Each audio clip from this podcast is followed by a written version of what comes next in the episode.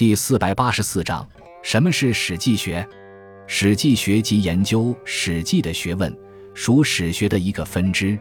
史记原名《太史公书》，由西汉的司马迁所著，记载了上自传说中的皇帝，下至汉武帝共三千多年的历史。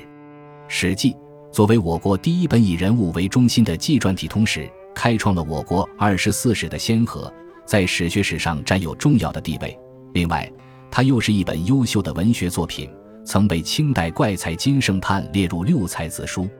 因此，自东汉起。便有学者开始为《史记》作主，其后历代研究者不计其数，出现了著名的《史记》三家注，即南朝宋代裴的《史记集解》，唐代司马真的《史记索引》，张守节的《史记正义》，并最终形成了专门的史记学。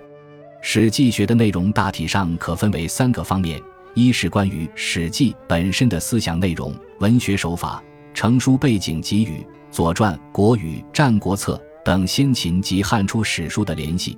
二是有关作者司马迁本人的生平经历、学术生涯、思想倾向、时人及后人对其的评价等；三是通过《史记》对汉代及其记录的先秦社会、政治、经济、文化进行研究。